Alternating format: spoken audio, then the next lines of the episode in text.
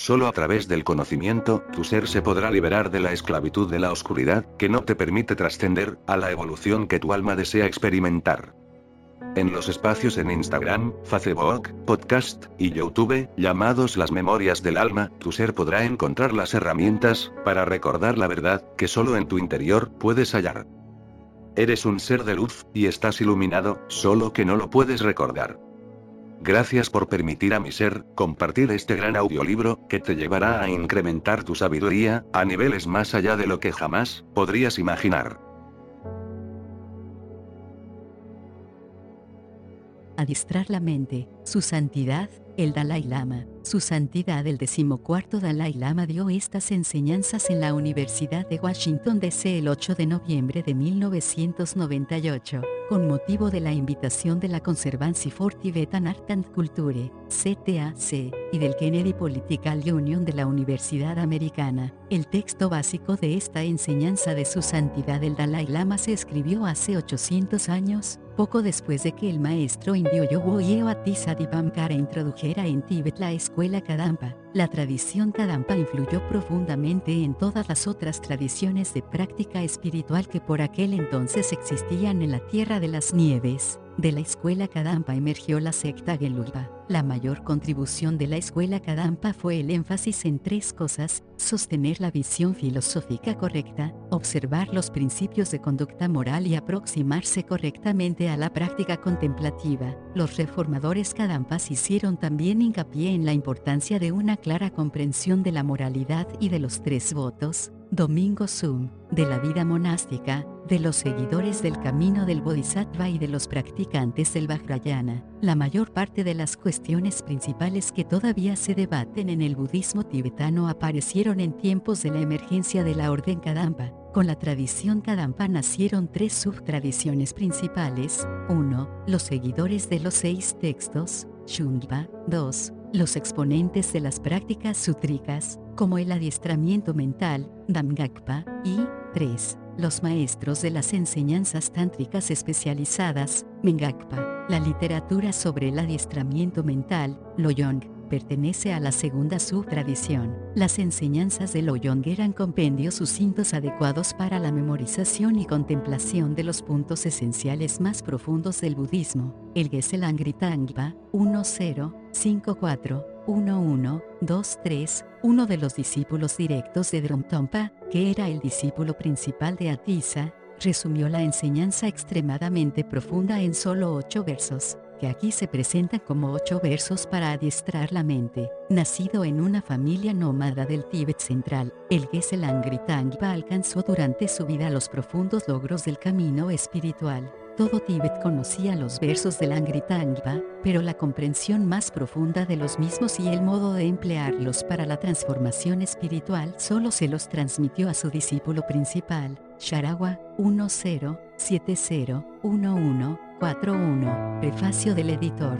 El verso clave en los ocho versos para adiestrar la mente es, cuando otros, debido a sus celos, se rebelen contra mí y me traten de forma injusta, pueda yo aceptar la derrota y ofrecer la victoria a los demás. Este verso se centra en la necesidad de eliminar la competitividad excesiva y las ideas erróneamente concebidas sobre el prestigio y la fama que todavía siguen complicando las relaciones humanas en nuestros días. El gran maestro Chekawa Dorje, 1101-1175, había encontrado y memorizado los ocho versos para adiestrar la mente, pero tenía cierta confusión con respecto a este verso en particular, que encierra el ejemplo más perfecto de fusionar el yo con el otro. Nacido en Oro, en el sudeste de Tíbet, vago por todo el país en busca de maestros que pudieran enseñarle el budismo y dedicó su vida al estudio y la práctica del mismo. Entre sus maestros más célebres se encontraba Rechung Dorje Drak, uno de los dos discípulos principales de Milarepa. Chekawa, evidentemente, había estudiado los textos más importantes de los Kadampas. Los dos métodos más preciados en esa tradición eran las enseñanzas de los estadios del camino y del camino gradual, Tenrim y Lamrim, y el adiestramiento de la mente. Chekawa supo intuitivamente que la totalidad de las enseñanzas budistas estaban contenidas en estos ocho versos y buscó a Sharawa para que fuera su maestro raíz. Con gran dificultad, Chekawa logró convencer a Sharawa de que él era un estudiante adecuado y válido para recibir lo que hasta entonces había sido una transmisión restringida de las enseñanzas del adiestramiento mental. Chekawa sabía que una comprensión profunda de estos versos, tanto a nivel intelectual como emocional, era capaz de transformar la existencia humana. Fue este verso que se ha citado anteriormente el que inspiró a Chekawa a escribir su adiestramiento mental en siete puntos, que es esencialmente un comentario a los ocho versos para adiestrar la mente, de la Anglitanga. La fama del adiestramiento mental en siete puntos llegó a rebasar la de los ocho versos para adiestrar la mente. Con la aparición del adiestramiento mental en siete puntos, de Chekawa, lo que previamente había sido transmitido de maestro a discípulo en un único linaje, se transformaba ahora en una enseñanza adecuada para las masas y, en la actualidad, el texto se considera como una de las exposiciones más célebres con las que cuenta la tradición budista tibetana. Su santidad, en esta maravillosa enseñanza, ha optado por explicar el loyongo original de los ocho versos, fomento del valor humano. A pesar de que mis experiencias no sean nada especiales, pues son solo experiencias humanas normales y corrientes, Creo que mi adiestramiento budista me ha dado una experiencia muy útil para tener presente en la vida de cada día. Estoy contento de poder compartir algo de ella con vosotros. Creo sinceramente que todos los seres humanos somos de la misma naturaleza, tanto a nivel mental como emocional. Todos nosotros tenemos el potencial para ser personas felices y buenas y también lo tenemos para ser malas y perjudiciales. Creo que el potencial para todas estas facetas está presente en nosotros. Lo importante es tratar de fomentar, en cada uno de nosotros, los aspectos positivos y útiles y tratar de reducir los negativos. Aunque los aspectos negativos puedan, a veces, traer cierta satisfacción a corto plazo, a la larga solo aportan sufrimiento.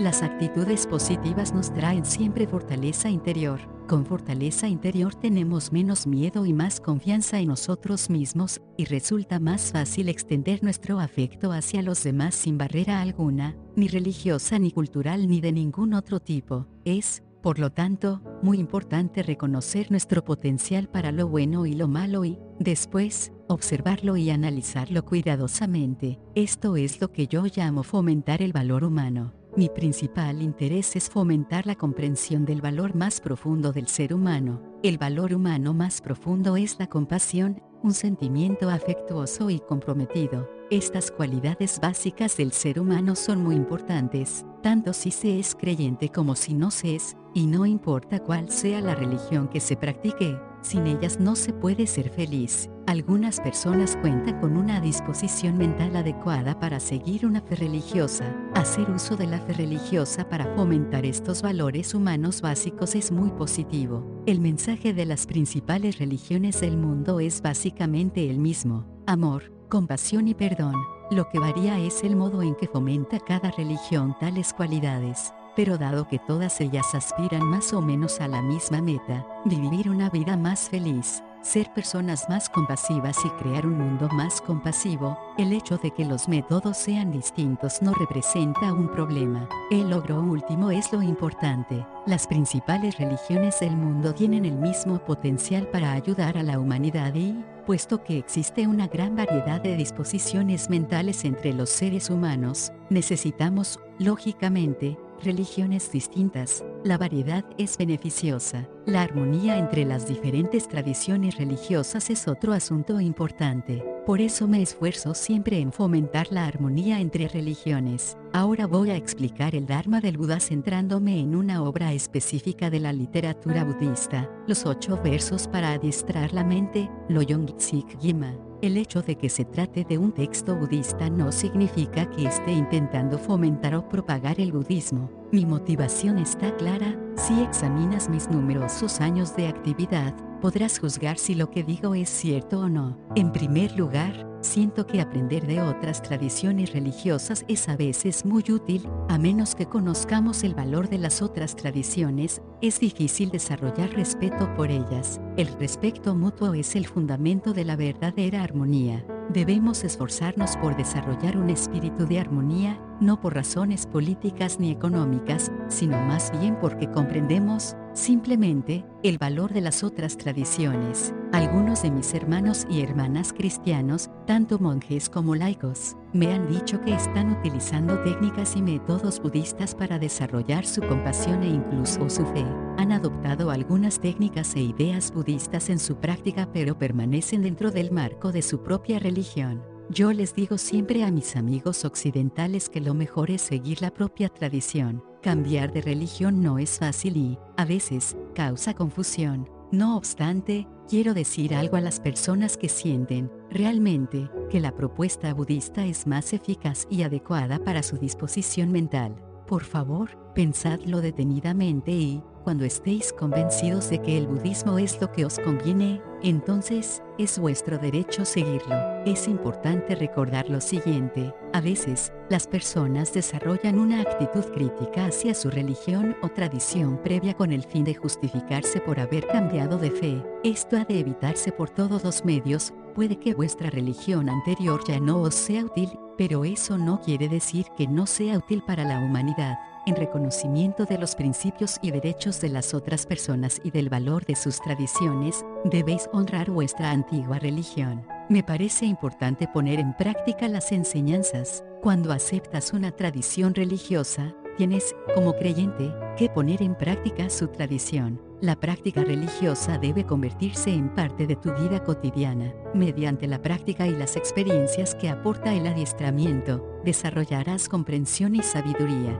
Según la enseñanza budista, para practicar el Dharma del Buda es necesario tener convencimiento y fe, y para ello, se ha de conocer bien el Dharma del Buda. A veces, incluso en países budistas como Tíbet, por ejemplo, hay gente que no sabe realmente qué es el budismo, lo cual, es bastante triste. Si no somos conscientes de la importancia de integrar en nuestras vidas las enseñanzas de nuestra fe mediante la práctica, corremos el peligro de estar siguiendo un cliché o una idea popular.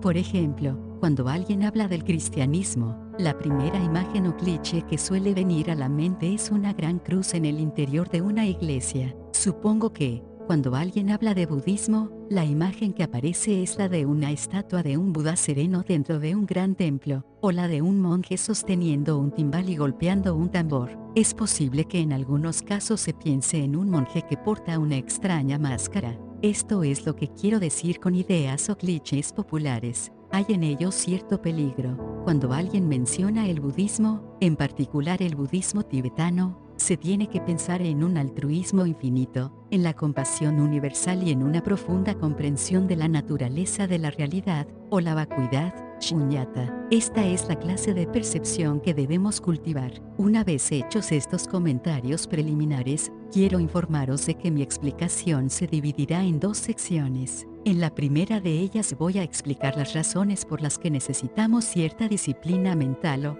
como lo llaman los tibetanos, un adiestramiento mental. Y en la segunda parte explicaré el procedimiento propiamente dicho para implicarse en tal disciplina o adiestramiento mental. Las cuatro nobles verdades y la causación como probablemente sabrán todos, las enseñanzas centrales del Buda están enraizadas en las cuatro verdades nobles. Las cuatro nobles verdades son el fundamento de la enseñanza budista y son las siguientes, la verdad del sufrimiento, su origen, la posibilidad de que cese el sufrimiento y el camino que conduce a la cesación del sufrimiento. Las enseñanzas sobre las cuatro nobles verdades están arraigadas en nuestra experiencia humana, bajo la cual se halla la aspiración básica de buscar felicidad y de evitar el sufrimiento. La felicidad que deseamos y el sufrimiento que eludimos surgen como resultado de causas y condiciones. Comprender este mecanismo causal del sufrimiento y la felicidad es el tema esencial de las cuatro nobles verdades. La comprensión budista del mecanismo causal está basada en un análisis detallado de las diversas posibilidades de causación.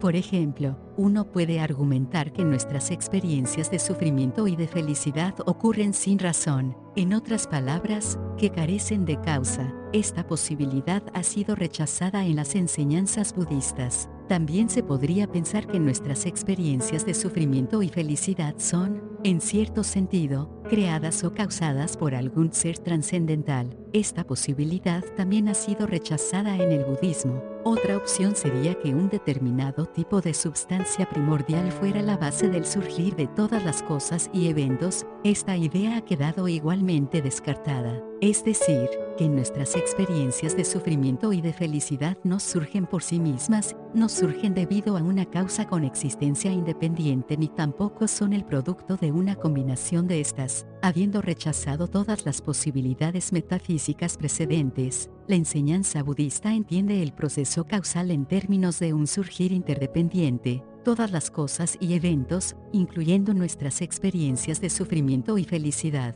ocurren como resultado de la reunión de una multiplicidad de causas y condiciones comprender la función principal de la mente cuando examinamos con detenimiento la enseñanza de las cuatro nobles verdades, descubrimos la importancia primordial que tiene la conciencia, o la mente, en la determinación de nuestras experiencias de felicidad y de sufrimiento. Desde la perspectiva budista, existen diferentes niveles de sufrimiento. Está, por ejemplo, el sufrimiento que es obvio para todos nosotros, es decir, las experiencias dolorosas, todos somos capaces de reconocerlas como sufrimiento.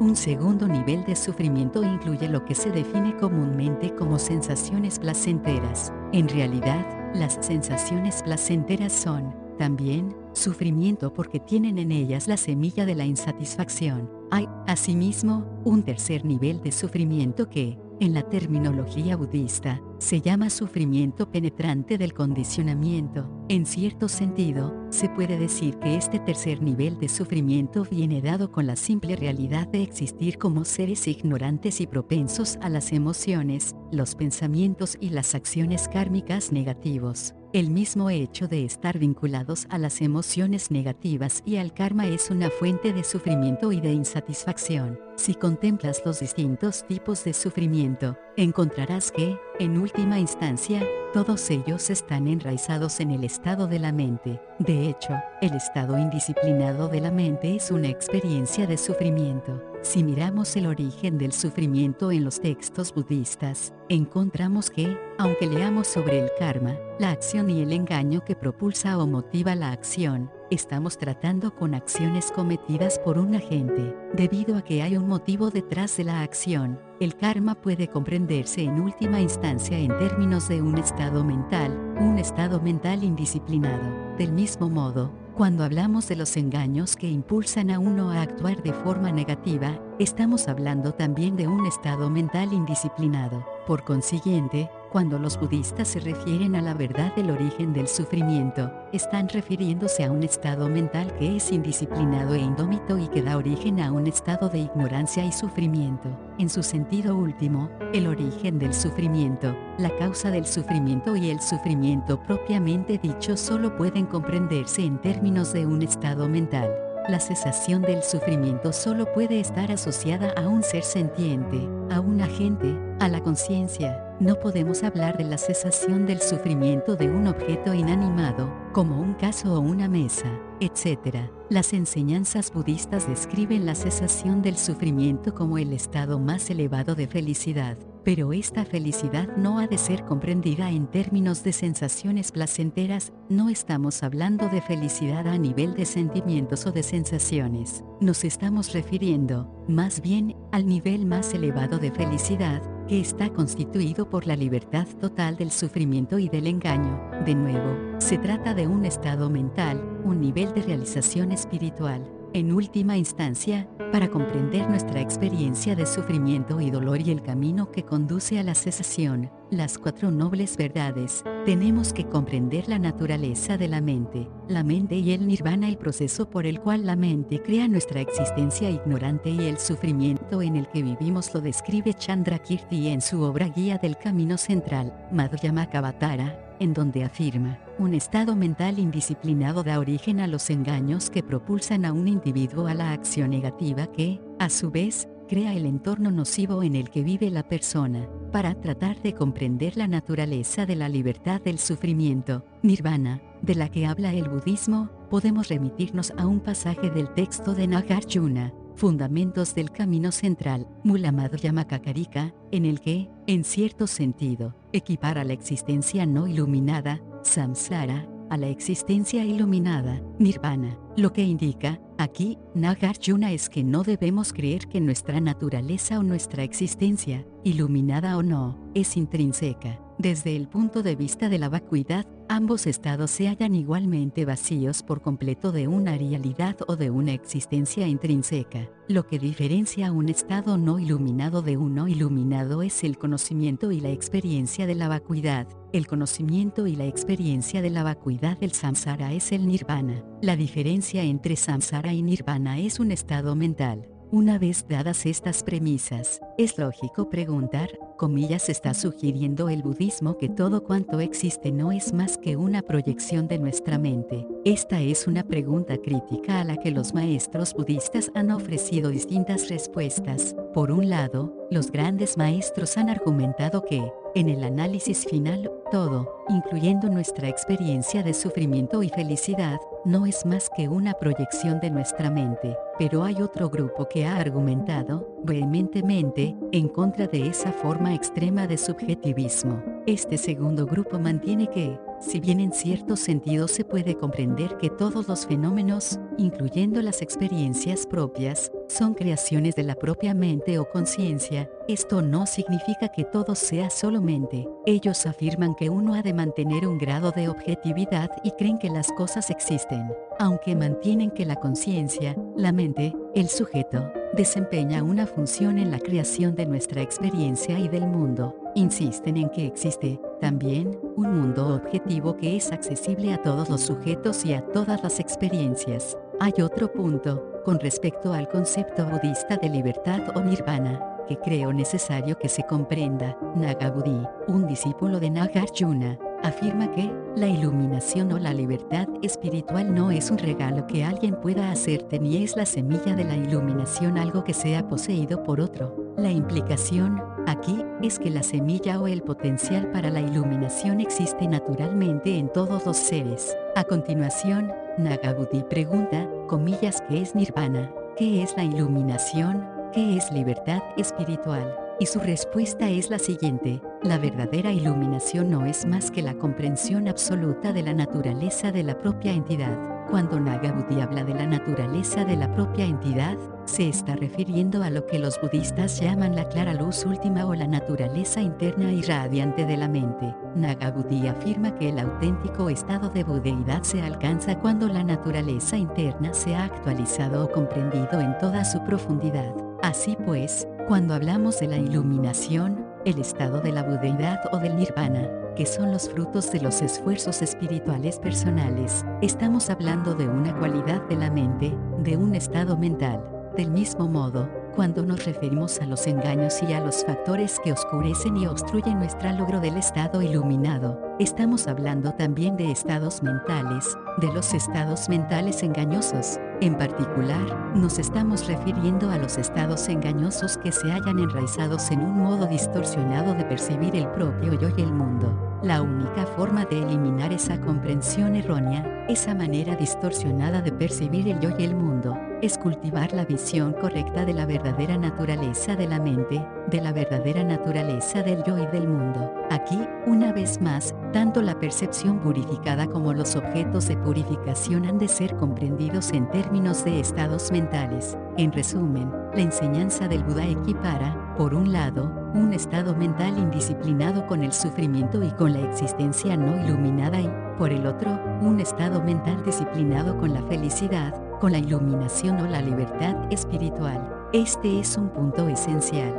Generalmente, nuestras experiencias diarias de placer y de dolor están relacionadas con sensaciones físicas y con estados mentales. Es obvio, cuando el placer o el dolor se manifiesta principalmente en forma de sensaciones físicas, puede ser subyugado o neutralizado por un estado mental. Esto está claro. Por otra parte, es difícil neutralizar un estado mental desdichado mediante el bienestar físico. Si un enfermo que padece grandes dolores mantiene una mente serena, será capaz de neutralizar su sufrimiento y también se puede aliviar el sufrimiento físico con una actitud de aceptación o con el deseo de soportarlo. Es pues tan útil como importante concentrarse en el adiestramiento mental sobre una base diaria, incluso sin considerar la próxima vida o la libertad espiritual. Yo creo que a todos nos conviene cuidarnos más de nuestra mente, no solo del dinero. Creo que conviene incluso a aquellos que no buscan ni están interesados en obtener resultados a largo plazo.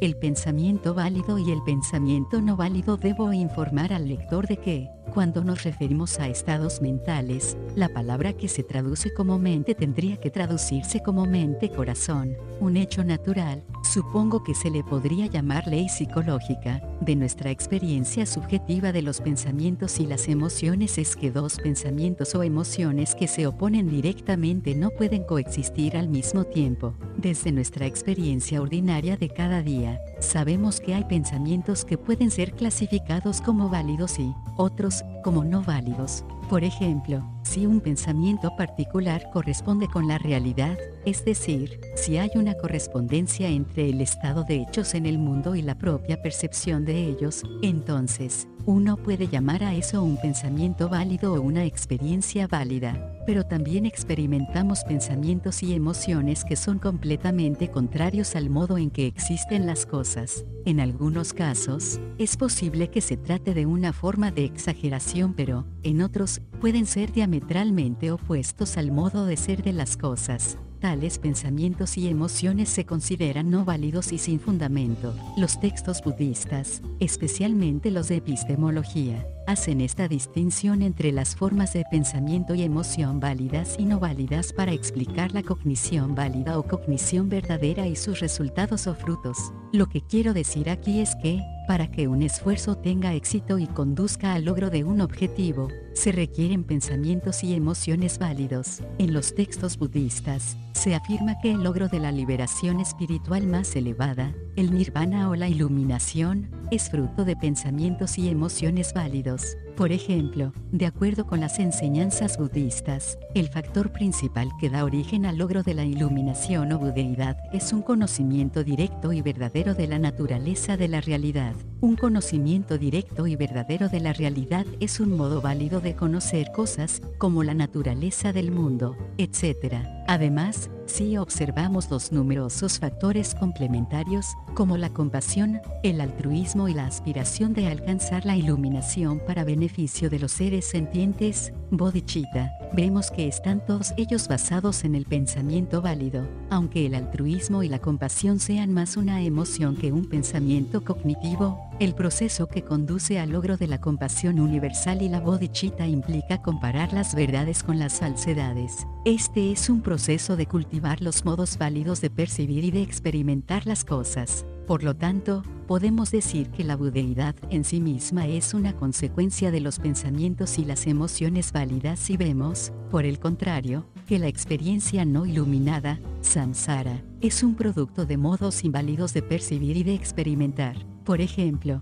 de acuerdo con el budismo, la raíz fundamental de nuestra existencia no iluminada y de nuestro sufrimiento es la ignorancia, avidya. La característica principal de esta ignorancia es un modo distorsionado de percibir el mundo y a nosotros mismos. De nuevo, los pensamientos y las emociones no válidos, los modos no válidos de percibir y de experimentar las cosas y a uno mismo son, en última instancia, la fuente de nuestro sufrimiento y de nuestro estado no iluminado. La cuestión principal, en el análisis final, es la correlación entre los pensamientos y las emociones válidos y la felicidad y la libertad espiritual y entre las formas de pensamiento y emociones no válidos y el sufrimiento y el estado no iluminado. En la práctica budista del adiestramiento o la disciplina mental, el énfasis recae en implicarse en un método o proceso mediante el cual las formas válidas de pensamiento y emoción puedan ser desarrolladas, incrementadas y perfeccionadas y en donde las formas no válidas puedan ser contrarrestadas, minadas y finalmente desechadas algo que debemos comprender y apreciar cuando nos aproximamos a una técnica como el adiestramiento mental budista, es la complejidad de la tarea a la que nos enfrentamos. Las escrituras budistas mencionan 80.000 tipos de pensamientos negativos y destructivos, que corresponden a los 84.000 tipos distintos de enfoques o antídotos. Es importante no tener la expectativa poco realista de que, de algún modo, en algún lugar, encontraremos esa llave mágica que nos permitirá eliminar de golpe todas nuestras mentes negativas. Necesitamos contar, pues, con gran determinación y paciencia. No hay que pensar que en cuanto uno se ponga a practicar el Dharma, va a iluminarse en un breve periodo de tiempo, quizá en una semana. Esto es imposible y nada realista. Me gustaría hacer referencia a un hermoso comentario efectuado por Nagarjuna que habla de la necesidad de tener paciencia y una apreciación de la medida de tiempo que se necesita para implicarse realmente en un proceso de adiestramiento o de disciplina mental. Nagarjuna dice que sí, mediante el adiestramiento mental y la disciplina, mediante la sabiduría y su hábil aplicación, puedes desarrollar en tu interior un sentimiento de tranquilidad y confianza, una tranquilidad que está realmente enraizada en una postura confirmada y definitiva, entonces, el tiempo que lleve no tiene importancia, en contraste con el punto de vista de Nagarjuna, desde nuestra experiencia personal, el tiempo sí que importa. Si estamos experimentando un acontecimiento insoportable y doloroso, aunque sea de poca duración, deseamos salir de él lo más rápidamente posible. Cultivar la sabiduría y los medios hábiles, los múltiples enfoques para el adiestramiento de la mente y la disciplina mental tienen dos aspectos principales. Uno es el desarrollo y el cultivo del conocimiento intuitivo o la sabiduría, es decir, desarrollar, cultivar e incrementar modos válidos de conocer y de pensar. El otro es el aspecto del método o los medios hábiles. Los ocho versos para adiestrar la mente resumen las enseñanzas claves sobre la sabiduría, o conocimiento intuitivo, y el método, o medios hábiles. La obra se centra en el compromiso y en los antídotos que permitirán al practicante contrarrestar dos obstáculos mayores. El primer obstáculo son los pensamientos de autoestima y el sentimiento de egoísmo y de egocentrismo en los que están enraizados. Los antídotos para ellos son, principalmente, el cultivo del altruismo, la compasión y la bodhicitta, que es la aspiración altruista de alcanzar la iluminación para bien de todos los seres que sienten. El segundo obstáculo es el aferramiento a un yo duradero que existe permanentemente. El antídoto a este obstáculo está incluido en las enseñanzas de sabiduría de los ocho versos para adiestrar la mente, por lo que puede decirse que el texto contiene toda la esencia de las enseñanzas del Buda expuesta de un modo distinto. Las dos verdades, esta forma de considerar la esencia de las enseñanzas del Buda como enseñanzas sobre sabiduría y método concuerda maravillosamente con las palabras de Nagarjuna, cuando dijo que todas las enseñanzas del Buda deben ser comprendidas dentro del marco de las dos verdades, la verdad convencional y la verdad última. Las enseñanzas esenciales de las cuatro nobles verdades han de entenderse en términos de estas dos verdades. No obstante, cuando hablamos de comprender la naturaleza de las dos verdades, debemos recordar que no son dos reinos o niveles de existencia independientes, diferentes e inconexos. Existen diversas escuelas filosóficas con distintos niveles de comprensión de las enseñanzas sobre las dos verdades. Mi comprensión sobre las dos verdades está basada en la perspectiva de los pensadores indios de la escuela madhyamika, por quienes tengo una preferencia particular que está asentada en la admiración. Desde el punto de vista madhyamika, la realidad a nivel de la existencia convencional está constituida por la experiencia ordinaria en el reino de causa y efecto, que es el reino de la multiplicidad y la diversidad en donde vemos funcionar las numerosas leyes de la realidad. Este nivel de la realidad se denomina realidad convencional o verdad convencional, porque la verdad de tales experiencias y percepciones es esencialmente específica de ese nivel convencional de comprender el mundo. No obstante, si examinamos la realidad con mayor profundidad, encontramos la naturaleza última de la realidad, a saber, que ningún fenómeno o evento, ni siquiera el propio yo, existe dentro de una realidad independiente e intrínseca. Lo que encontramos, cuando observamos más profundamente la naturaleza de la realidad, es que la causación de la originación de todos y cada uno de los fenómenos es resultado de una agregación de numerosas causas y condiciones, que nos indica esta naturaleza interdependiente y causal de la realidad, que no hay nada, ningún evento, ni siquiera el propio yo, que posea una realidad independiente, autónoma y diferente. Las cosas y los acontecimientos son, en cierto sentido, dependientes, surgen dependiendo de múltiples factores. Se dice que la verdad última es esta ausencia de todo tipo de realidad independiente y autónoma. La razón por la que se la llama verdad última es que no es obvia para nosotros, en nuestro nivel ordinario de percepción y comprensión del mundo. Necesitamos investigar más profundamente para encontrarla. Estas dos verdades son, ciertamente, dos lados de una misma cosa, dos perspectivas sobre un mismo mundo. El principio de las dos verdades es muy importante, porque afecta directamente a nuestra comprensión de la relación entre nuestra percepción y la realidad del mundo. En la literatura budista india encontramos una tremenda cantidad de explicaciones, debates y análisis concernientes al modo en el que percibe el mundo la mente o la conciencia. Se plantean preguntas como, comillas, ¿cuál es la naturaleza de la relación entre nuestra experiencia subjetiva y el mundo objetivo y, comillas, en qué medida nuestras experiencias están constituidas por el mundo que percibimos?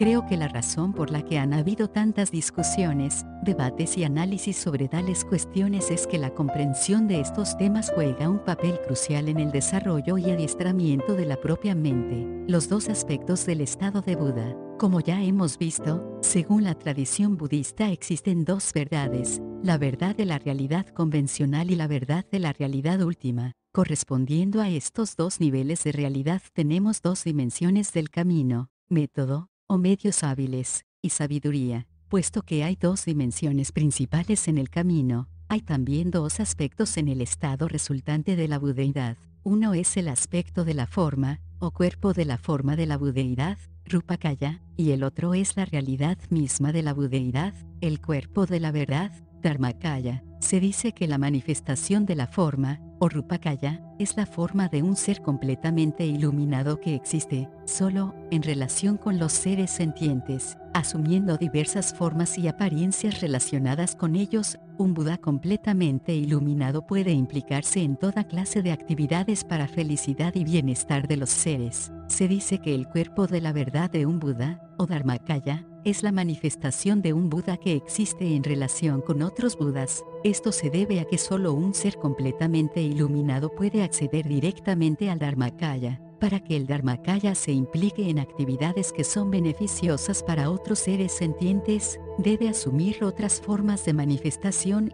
Rupakaya, ya que solo de este modo puede manifestarse ante los seres. Así pues, el estado resultante de la budeidad puede ser entendido como el logro de los propios intereses personales así como el de los intereses de los demás. Ocho versos para adiestrar la mente. Los siete primeros versos de los ocho versos para adiestrar la mente tratan de las prácticas asociadas con el cultivo del aspecto del método del camino, que son la compasión, el altruismo, la aspiración de alcanzar la budeidad, etc. El octavo verso se centra en las prácticas para el cultivo del aspecto de la sabiduría del camino.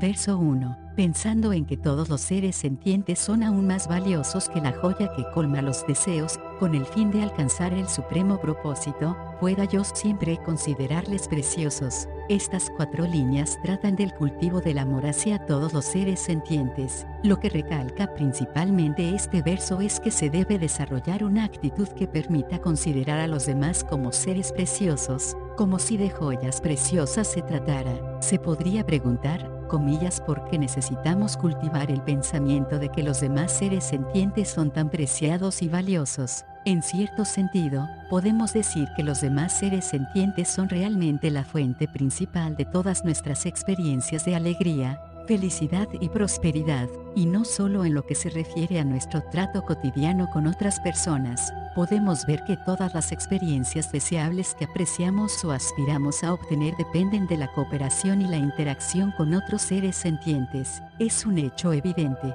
del mismo modo, desde el punto de vista de un practicante del camino. Muchos de los elevados niveles de logros que se adquieren y el progreso que se obtiene en el viaje espiritual dependen de la cooperación y de la interacción con los otros seres sentientes. Además, en el estado resultante de la budeidad, las actividades realmente compasivas de un Buda solo pueden surgir espontáneamente y sin esfuerzo alguno en relación con los seres sentientes, pues son ellos los recipientes y beneficiarios de esas actividades iluminadas. Así pues, no es difícil comprender que los demás seres sentientes son, en cierto sentido, la verdadera fuente de nuestra alegría, prosperidad y felicidad, la alegría y las comodidades básicas de la vida, como la comida, el cobijo, la ropa y las compañías, dependen de otros seres sentientes, y lo mismo ocurre con la fama y el renombre. Nuestro confort y seguridad dependen de las percepciones que otras personas tengan de nosotros y del afecto que sientan por nosotros. Es casi como si el afecto humano fuera la base misma de nuestra existencia.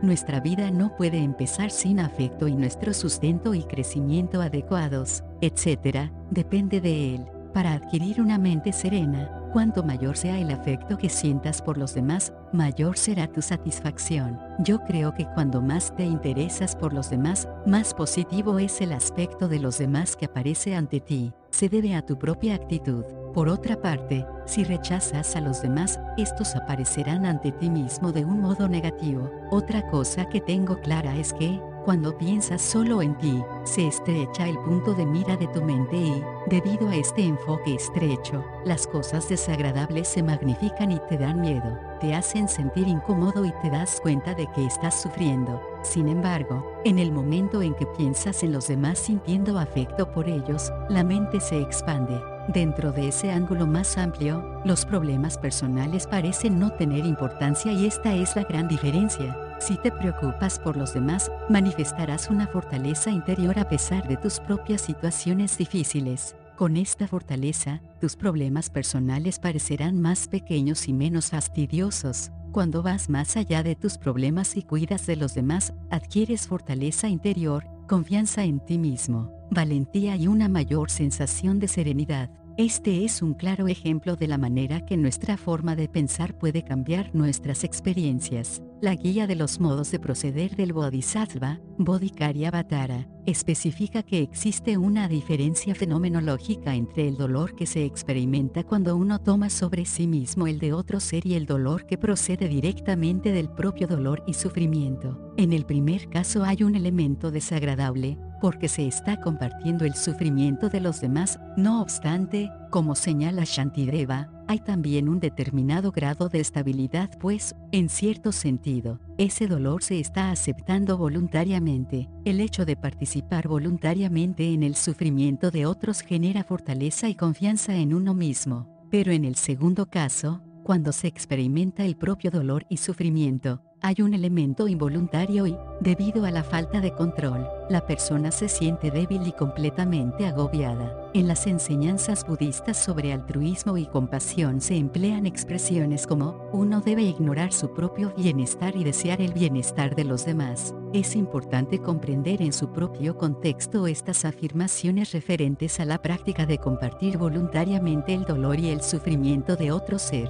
Lo fundamental, aquí, es que si no tienes capacidad para amarte a ti mismo, simplemente no hay bases sobre las que construir un sincero afecto por los demás. Amarse a sí mismo no significa que uno esté en deuda consigo mismo. Más bien, la capacidad de amarse a sí mismo o de ser amable con uno mismo ha de basarse en un hecho muy fundamental de la existencia humana, nuestra tendencia natural a desear felicidad y a evitar el sufrimiento. Cuando existan esas bases en uno mismo, uno podrá extenderlas a otros seres sentientes.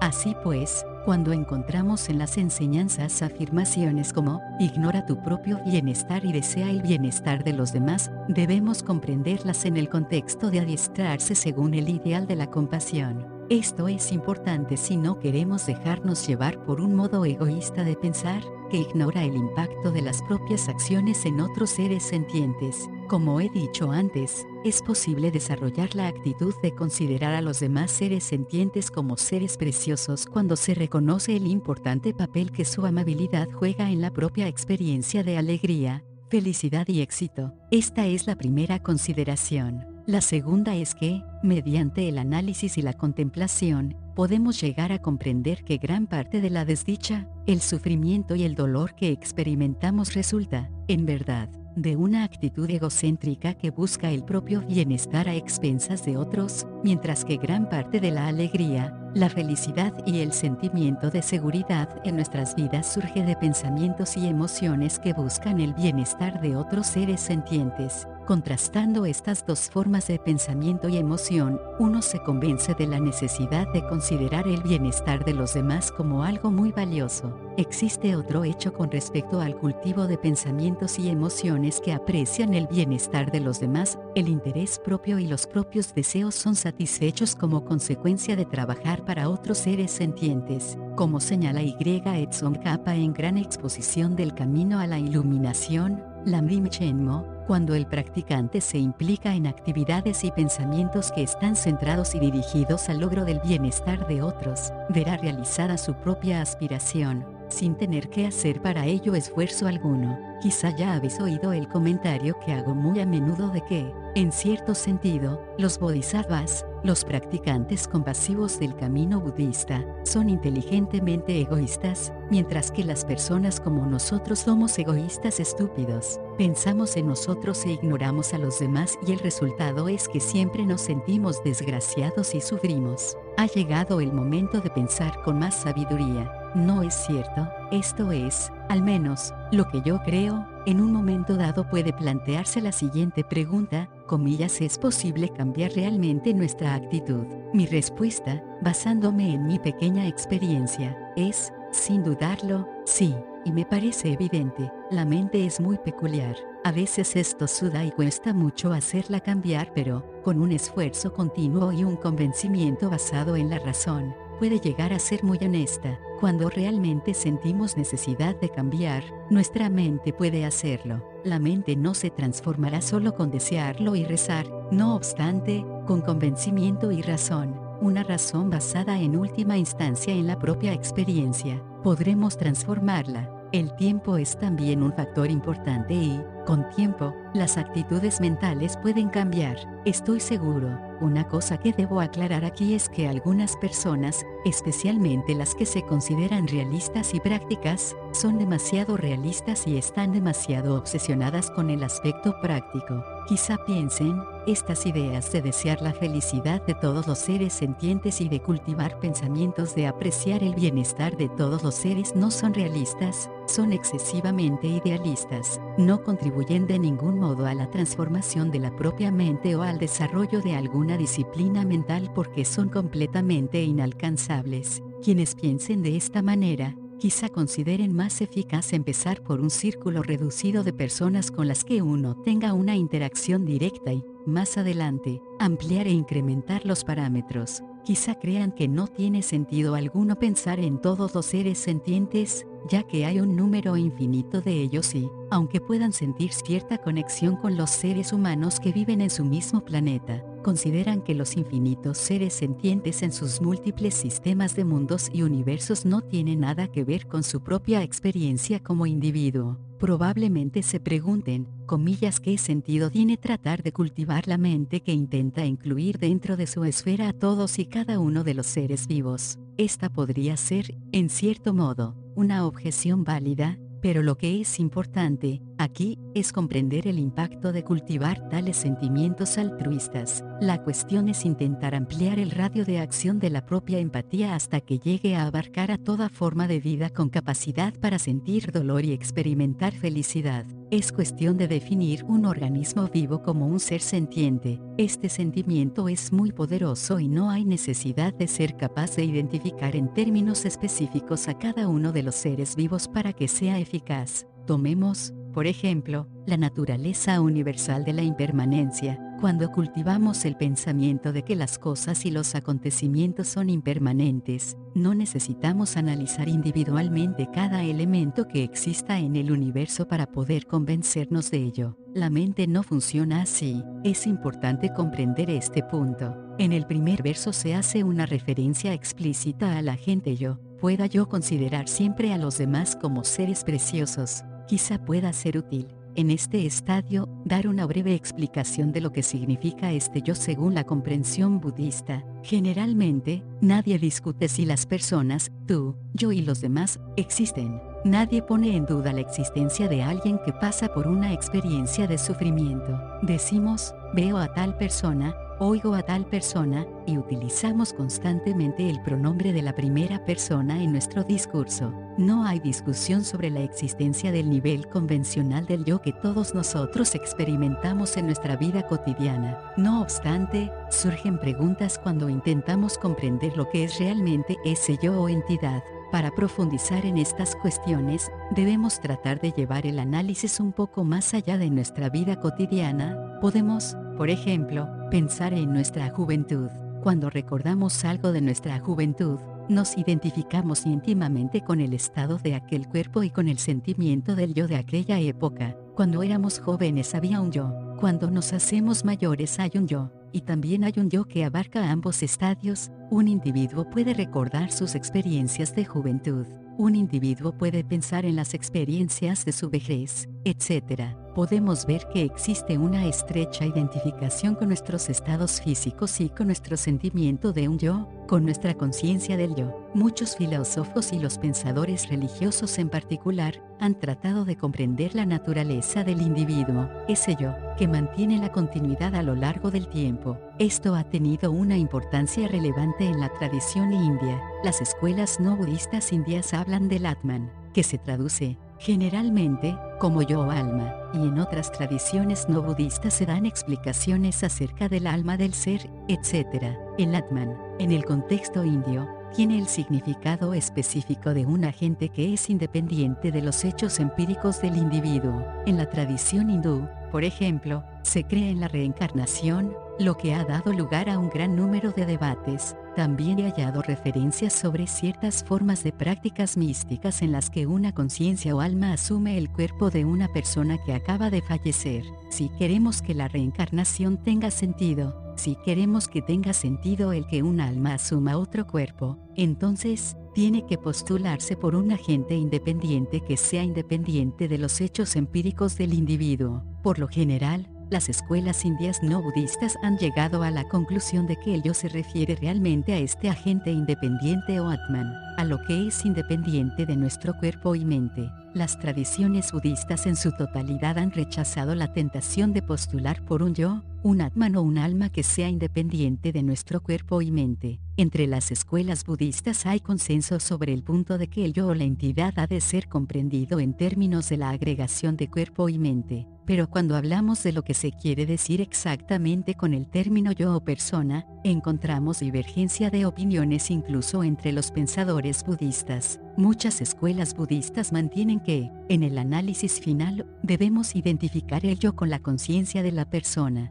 Mediante el análisis, podemos demostrar que nuestro cuerpo es como un hecho contingente y que lo que continúa a través del tiempo es la conciencia del ser. Evidentemente, otros pensadores budistas han refutado la moción que identifica el yo con la conciencia. Buddhapalita y Chandrakirti, por ejemplo, han rechazado la propuesta de buscar un yo que more o permanezca eternamente. Argumentan que seguir ese tipo de razonamiento es, en cierto sentido, sucumbir a la arraigada necesidad de aferrarse a algo. Un análisis de la naturaleza del yo, de acuerdo con este planteamiento, no producirá nada porque la búsqueda aquí implicada es metafísica, es la búsqueda de un yo metafísico en la cual, como defienden Buddhapalita y Chandrakirti, vamos más allá del ámbito de la comprensión del lenguaje de cada día y de la experiencia de cada día. Por consiguiente, el yo, la persona y el agente han de ser comprendidos puramente en términos del modo en que experimentamos y sentimos nuestro yo.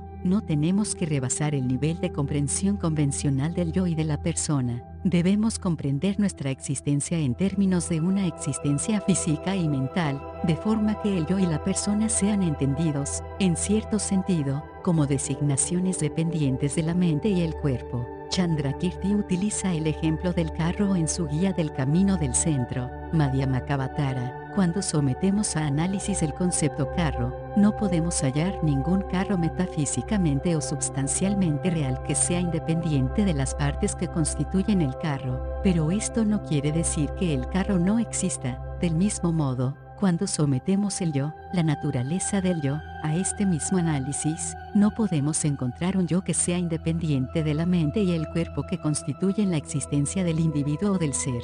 Esta comprensión del yo como un ser originado dependientemente tiene que ser extendida también a nuestra comprensión de otros seres sentientes. Los otros seres sentientes son, una vez más, designaciones que dependen de la existencia física y mental.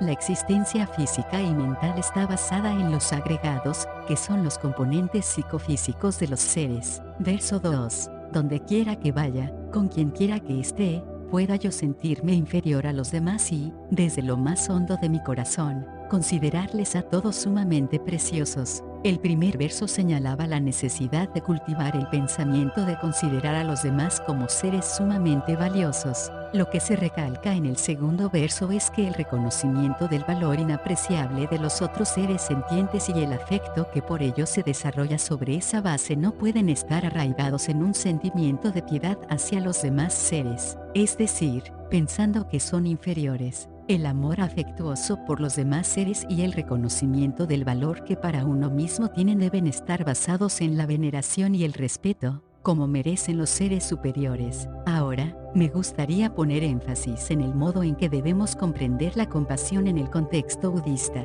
Por lo general, en la tradición budista, la compasión y el amor afectuoso se consideran como dos caras de una misma moneda. Se dice que la compasión es el deseo empático que aspira a ver liberado del sufrimiento al objeto de su compasión, el ser sentiente. El amor afectuoso es la aspiración que desea felicidad a los demás. En este contexto, el amor y la compasión no han de ser confundidos con el amor y la compasión en el sentido convencional. Por ejemplo, experimentamos un sentimiento de proximidad con las personas que apreciamos, un sentimiento de compasión y empatía hacia ellas, también sentimos por ellas un gran amor, pero este amor y esta compasión están a menudo enraizados en consideraciones autorreferenciales. Esta persona es mi amiga, mi esposa, mi hijo, etc.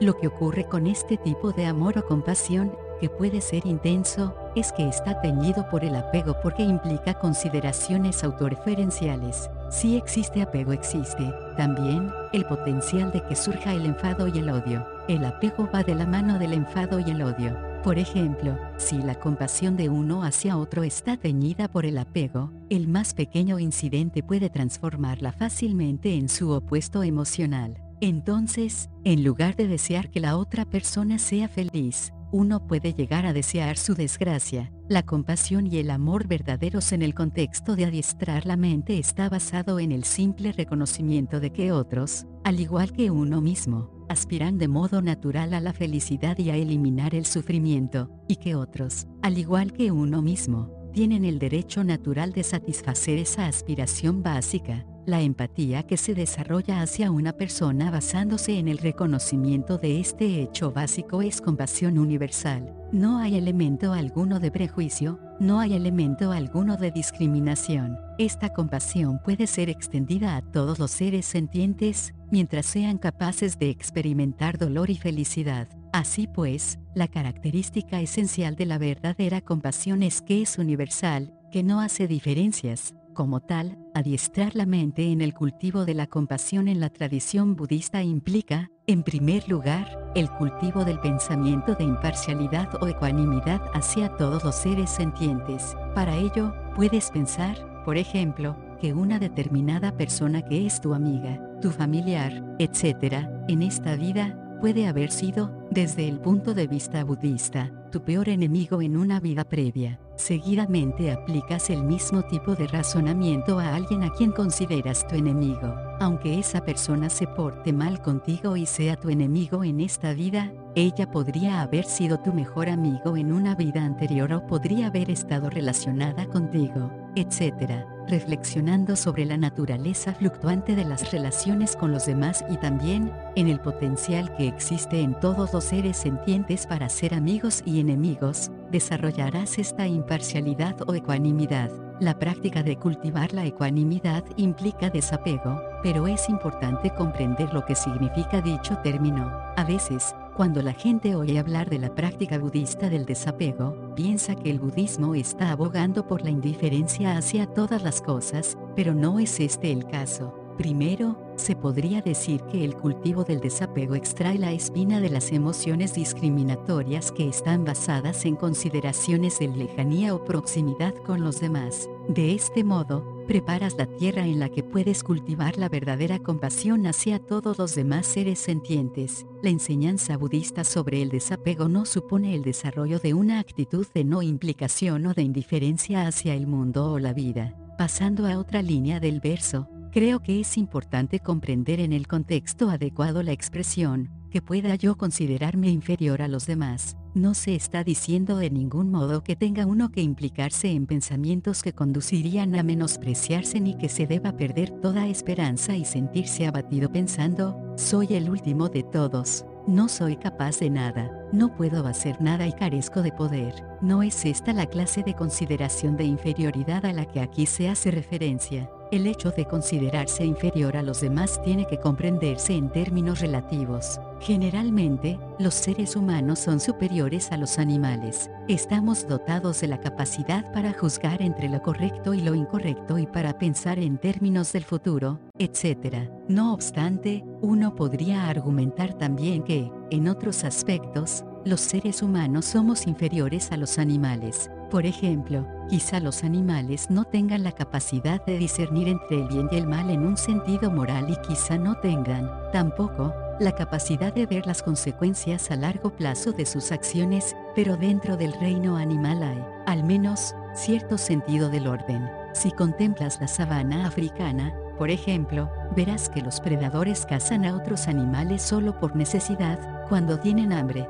cuando no tienen hambre, puedes verlos cohabitar unos con otros con bastante apacibilidad, pero nosotros, los seres humanos, a pesar de nuestra capacidad de juzgar entre el bien y el mal, actuamos a veces impulsados por la codicia, a veces, nos implicamos en acciones por pura complacencia, matamos por deporte, por decirlo de alguna manera, cuando salimos de caza o de pesca. Así pues, en cierto sentido, uno podría argumentar que los seres humanos han demostrado ser inferiores a los animales. Es en estos términos relativos donde podemos considerarnos inferiores a los demás. Una de las razones para utilizar la palabra inferior es poner énfasis en que, normalmente, cuando damos paso a emociones ordinarias de enfado, odio, apego intenso y codicia, lo hacemos sin ningún sentido de la moderación. A menudo nos olvidamos completamente del impacto que tiene nuestro comportamiento en otros seres sentientes, pero,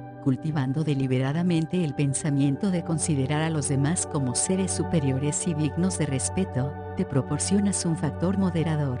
Entonces las emociones, cuando surjan, no tendrán fuerza suficiente para hacer que no pienses en el impacto de tus acciones en otros seres sentientes. Por eso se sugiere que el reconocimiento de los demás como superiores a uno mismo sea edificado sobre esta base.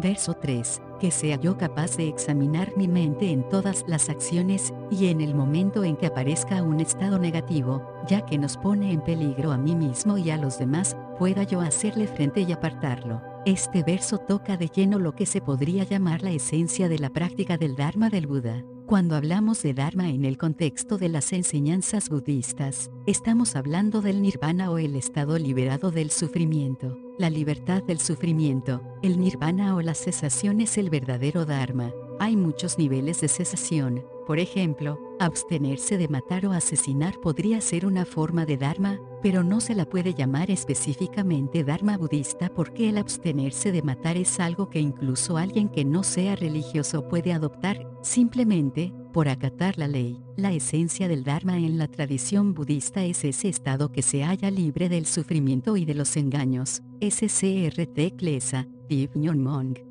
que se encuentran en la raíz del sufrimiento. Este verso explica cómo combatir los engaños o las emociones y pensamientos aflictivos. Se podría decir que, para un practicante budista, el verdadero enemigo es el que se encuentra en su interior, los engaños mentales y emocionales. Son estas aflicciones emocionales y mentales las que producen el dolor y el sufrimiento. La verdadera tarea de un practicante del Dharma del Buda es vencer a este enemigo interno. Puesto que aplicar el antídoto a estos engaños mentales y emocionales se halla en el corazón de la práctica del Dharma y es, en cierta manera, su fundamento, el tercer verso nos sugiere la importancia de cultivar la atención desde el principio. Sí, por el contrario, dejas que las emociones y los pensamientos negativos surjan en tu interior sin restricción alguna, sin tener conciencia de su carácter negativo, les estás dando rienda suelta y eso les permitirá crecer hasta el punto en que,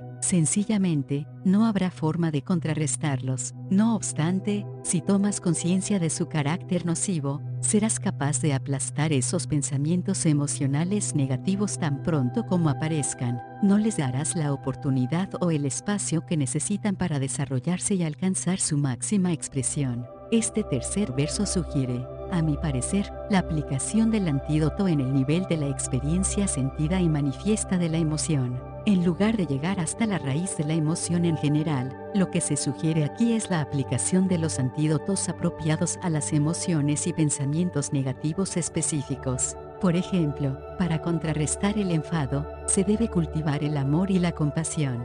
Para contrarrestar un apego intenso hacia un objeto, se ha de reflexionar sobre el carácter impuro de tal objeto, su naturaleza indeseable, etc. Para contrarrestar la arrogancia o el orgullo, uno debe pensar en las propias deficiencias para hacer brotar la humildad. Por ejemplo, se puede pensar en todas las cosas del mundo que uno desconoce completamente. Tomemos por ejemplo a esta mujer, frente a mí, que traduce mis palabras al lenguaje de los signos. Cuando miro los complejos gestos con los que efectúa la traducción, veo que no tengo ni idea de lo que significan y, darme cuenta de eso, fomenta mi humildad. En mi caso, cada vez que siento un ligero hormigueo de orgullo, pienso en computadoras. Eso me calma inmediatamente. Verso 4. Cuando vea a seres de disposición negativa o a los que están oprimidos por la negatividad o el dolor, pueda yo considerarlos tan preciosos como un tesoro hallado, pues son difíciles de encontrar. La razón por la que los seres de disposición negativa se identifican separadamente como centro de atención en el adiestramiento mental es que, cuando uno se encuentra con tales personas, puede caer en la tentación de reaccionar de una forma muy negativa. En cierto sentido, esos seres ponen a prueba la habilidad que uno tiene para mantener su adiestramiento básico. Por eso merecen especial atención. Seguidamente, puedes aplicar ese mismo sentimiento a la sociedad en general. Existe, entre los seres comunes, la tentación o la tendencia de rechazar a ciertos grupos de personas, de marginarlos y de no desear incluirlos dentro del círculo más amplio de la comunidad. Las personas tildadas como criminales son un ejemplo. En tales casos, es especialmente importante que el practicante haga un esfuerzo aún mayor para tratar de incluirlos, de forma que puedan tener una segunda oportunidad en la sociedad y también una oportunidad para restablecer su amor propio. Del mismo modo, dentro de la sociedad, existe también la tentación de ignorar o negar la existencia de enfermedades incurables, como el SIDA, pensando, eso no me ocurrirá a mí. Se tiende a hacer la vista gorra a estas cuestiones. También en tales casos, un verdadero practicante debe reflexionar profundamente sobre esos fenómenos y tratar de aceptarlos. Uno debe cultivar su mente para que sea capaz de sentir empatía hacia todos los seres y de relacionarse con ellos del modo más correcto. Verso 5 cuando otros, impulsados por los celos, me injurian y tratan de otros modos injustos, pueda yo aceptar la derrota sobre mí y ofrecer la victoria a los demás. Normalmente, desde un punto de vista convencional y legal, si se hicieran injustamente ciertas alegaciones contra alguien, sin base ni fundamento, se consideraría justificado que el perjudicado reaccionara con enfado. No obstante, se recomienda al practicante que no reaccione de este modo, especialmente si la consecuencia de ese trato injusto es el perjuicio propio y de ningún otro ser. A un verdadero practicante se le aconseja que acepte la derrota y ofrezca la victoria, evitando de este modo una reacción negativa de indignación y enfado. Verso 6. Cuando una persona a quien he ayudado, o en quien he depositado todas mis esperanzas me daña muy injustamente, pueda yo verla como a un amigo sagrado. Generalmente, cuando ayudamos a alguien, tendemos a esperar algo a cambio. Cuando una persona tiene una estrecha relación contigo tiendes a esperar algo de ella, y si esa persona, en lugar de responder positivamente a tu bondad y compensarte por ello, te inflige daño, sientes indignación, como normalmente le ocurriría a cualquiera. Tu sentimiento de dolor y desilusión es tan fuerte y tan profundo que consideras perfectamente justificado reaccionar con indignación y enfado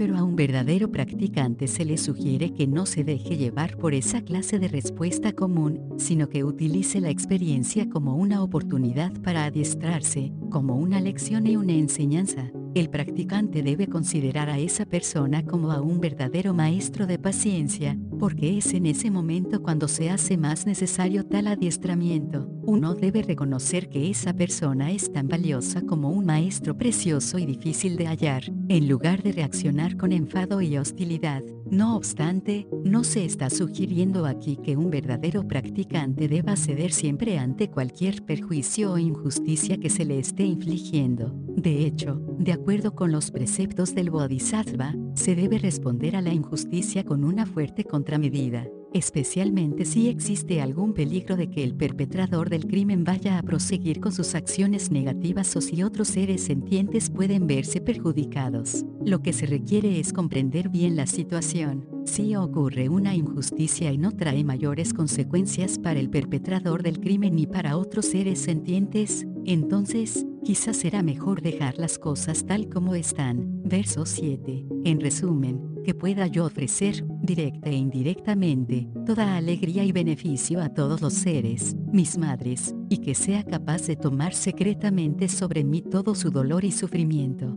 El sufrimiento al que se hace referencia en este verso es, quizá, tan fuerte, que al menos a nivel del pensamiento uno puede tomar sobre sí mismo el sufrimiento, el dolor y las penas que experimenta. Uno puede también tomar mentalmente sobre sí las negatividades, que son la raíz de tales sufrimientos, y puede, asimismo, compartir con otros la totalidad de las cualidades que posee, como su alegría, las causas de su alegría, las raíces de su virtud, sus acciones positivas, etc. Uno ofrece estas cualidades positivas a los otros seres sentientes. El adjetivo secretamente se refiere a la práctica del Tonglen, la práctica de dar y tomar. La palabra secretamente sugiere un modo de practicar la compasión que quizá no es aconsejable para los principiantes. Es una forma de adiestramiento mental que requiere una determinada cantidad y profundidad de coraje y de compromiso. Esto se insinúa, igualmente, en guía para el modo de proceder de un bodhisattva, bodhicaryavatara, de Shantideva. En cuanto a la práctica propiamente dicha de dar y tomar, o tonglen, se efectúa en conjunción con el proceso de respiración, exhalando e inhalando, tal como se aconseja en el adiestramiento mental en siete puntos, Dunma, de Chekawa Yesedorje. El adjetivo secretamente puede referirse también a la necesidad de cierta dosis de integridad por parte del practicante, es decir, que el practicante debe efectuar, con discreción, su práctica de Tonglen y evitar convertirse en un exhibicionista. Un verdadero practicante tiene que cultivar discretamente un adiestramiento espiritual como el Tonglen. De hecho, uno de los maestros tibetanos del linaje del adiestramiento mental, Chekawa Yese Dorje, afirma en su adiestramiento mental en siete puntos. Son los estados mentales y los pensamientos y emociones los que necesitan ser radicalmente transformados y reparados pero, en lo que se refiere a la apariencia externa de la persona, esta debe seguir siendo la misma. Lo que Chekawa señala aquí es que los practicantes corren peligro de sucumbir a la tentación de exhibirse. A veces lo que ocurre, especialmente en nuestros días, es que las personas que cuentan solo con una pequeña experiencia tienden a asumir un aire de importancia o de espiritualidad que no hace más que abaratar su verdadera experiencia. Un verdadero practicante requiere una auténtica integridad. Verso 8. Que no se vean mancillados por los conceptos de los ocho intereses mundanos y, consciéntese que todas las cosas son ilusorias, que puedan ellos, sin aferramiento, verse libres de las ataduras. Las dos primeras líneas de este verso poner énfasis en la necesidad de asegurarse de que la práctica espiritual y el adiestramiento mental que uno está llevando a cabo no están contaminados por los ocho intereses mundanos. Esto es importante incluso para el maestro. Por ejemplo, yo estoy aquí sentado en el trono, impartiendo esta enseñanza. Si en algún lugar, en mis pensamientos, surge la curiosidad, comillas lo he hecho bien, ¿Qué piensa la gente de mi discurso? ¿Les habrá gustado? ¿Me elogiarán por ello? Mi adiestramiento espiritual estará contaminado. Los intereses mundanos no deben oscurecer ni contaminar un adiestramiento espiritual verdadero. Las dos últimas líneas de este verso recalcan la necesidad de situar la práctica y el adiestramiento mental dentro de una comprensión absoluta de la verdad última o vacuidad. Declaran que uno debe hacerse consciente del carácter ilusorio de todos los fenómenos y, sin aferramiento, liberarse de las ataduras. Pero antes de poder cultivar la comprensión de la naturaleza ilusoria de todas las cosas, es necesario negar la realidad substancial de las mismas, incluyendo la del propio yo. No es posible desarrollar la percepción de la naturaleza ilusoria de los fenómenos sin antes negar la realidad substancial de la existencia. ¿Qué hay que hacer para comprender la insubstancialidad o vacuidad de las cosas? No es suficiente con imaginar simplemente que todo está vacío y carente de existencia substancial. No es suficiente con solo repetir constantemente este verso, casi como una fórmula. Lo que se requiere es desarrollar una comprensión profunda y genuina de la vacuidad mediante un proceso racional de análisis y reflexión. Una de las maneras más eficaces y convincentes de comprender el modo en que todo está vacío y carente de una realidad substancial es comprender la naturaleza interdependiente de la realidad, que es el surgir dependiente de todas las cosas. Lo que es especial en la comprensión del surgir dependiente es que nos proporciona la posibilidad de encontrar ese camino central entre la nada total, por un lado, y la existencia substancial o independiente por el otro. Las cosas son dependientes y se originan dependientemente. Esta comprensión por sí misma sugiere que los fenómenos carecen de una naturaleza independiente o de una existencia independiente. La idea de que las cosas surgen en relación a otras mediante una compleja matriz de hechos que se originan de forma dependiente protege, también, al practicante del peligro de caer en la visión opuesta del nihilismo, pensar que nada existe. Así pues, hallando ese camino central, se puede llegar a la comprensión genuina y al conocimiento intuitivo de la vacuidad. Cuando has hallado esta visión directa de la vacuidad en tu meditación, se añade una nueva cualidad a tu interacción con el mundo y con los objetos que te rodean. Hay una nueva cualidad en tu compromiso con el mundo porque eres consciente de la naturaleza ilusoria de la realidad. Los versos sugieren que quienes practiquen el adiestramiento mental deben hacerlo siendo conscientes de la naturaleza ilusoria de la realidad. Preguntas y respuestas. Pregunta, ¿su santidad cómo han de trabajarse las emociones negativas? Respuesta, primero, creo que es muy importante habituarse a reconocer con claridad el carácter destructivo de las emociones aflictivas. Si comprendes esto de un modo directo y profundo, es muy probable que, cuando surjan las emociones negativas, tengas cierta repugnancia a actuar, y eso es muy distinto Segundo, las emociones negativas se basan a menudo en razones artificiales. Si es este el caso, intenta contemplar las cosas desde otro ángulo, verás la diferencia. Cuando examinas la naturaleza de las emociones, descubres que éstas se encuentran en muchas ocasiones enraizadas en algún tipo de proyección que tu mente ha creado con respecto a un acontecimiento o persona, y es posible que esa proyección no tenga fundamento. Si examinas la razón subyacente, podrás llegar a contrarrestar las emociones negativas. Tercero, cuando la emoción negativa ha llegado a dominarte por completo,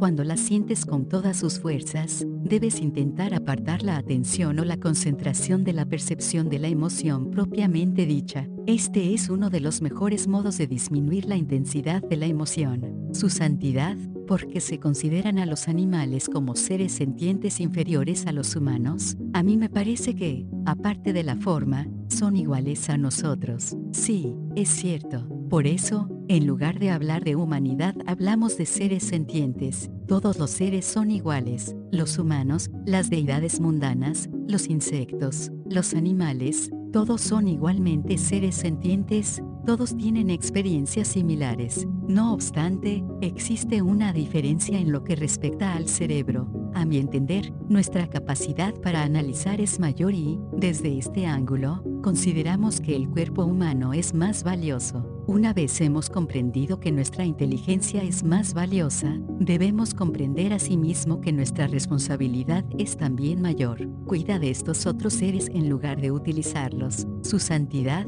¿qué tipo de meditación recomendaría usted a una persona laica que desea seguir el camino del Buda? De hecho, no hay mucha diferencia entre los monjes y los laicos. Yo creo que el camino básico budista es el mismo. Estudia las cuatro nobles verdades y los doce vínculos de originación dependiente. Primero estudia, estudia. Cuando digo que estudies, no me refiero solo a coger libros, leerlos y ya está. Podemos leer libros para adquirir información, lo que es, por supuesto, el principio, las bases del pensamiento, de la contemplación o la reflexión. En los niveles de comprensión budista, se dice que esta es la comprensión basada en la simple escucha, no es la adecuada, no es suficiente, se ha de ir más allá y encontrar un modo de integrar en la propia experiencia lo que se ha aprendido. La comprensión del camino budista no ha de basarse solamente en la comprensión de los textos, esto se menciona en tal texto, este punto se explica en ese otro texto.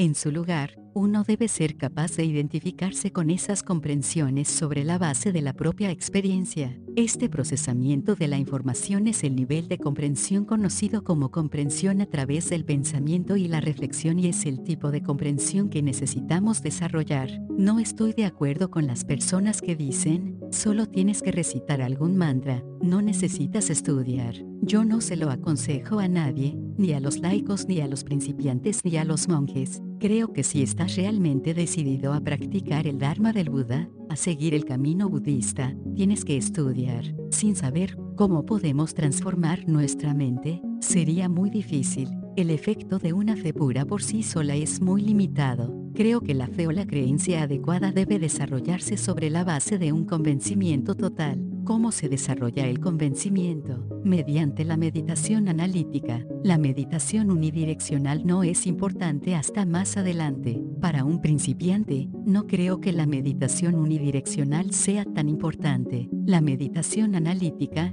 el estudio y la reflexión, eso es lo importante. Ahora, los físicos occidentales proponen el Big Bang como el principio de espacio-tiempo. ¿Cómo afecta eso al concepto budista del tiempo sin principio o a la teoría del karma? Es una pregunta que me hacen a menudo. Si se demuestra que la teoría cosmológica de un único Big Bang es el verdadero principio del universo, entonces, los pensadores budistas tendrán que devanarse los sesos y el reto requerirá mucha reflexión. Si se proponen varios Big Bangs, entonces, la teoría de los físicos occidentales encajaría muy bien con la budista. Su santidad, ¿es necesario el sufrimiento para compensar la felicidad? ¿Es posible alcanzar una felicidad y armonía absolutas? Cuando hablamos de felicidad y de sufrimiento en el budismo no nos estamos refiriendo puramente a una felicidad en el nivel de los sentimientos o de las sensaciones. Desde el punto de vista budista, la experiencia obvia del dolor es una forma de sufrimiento identificable, pero también dice el budismo que ni siquiera es auténtica felicidad lo que clasificamos como sensación placentera,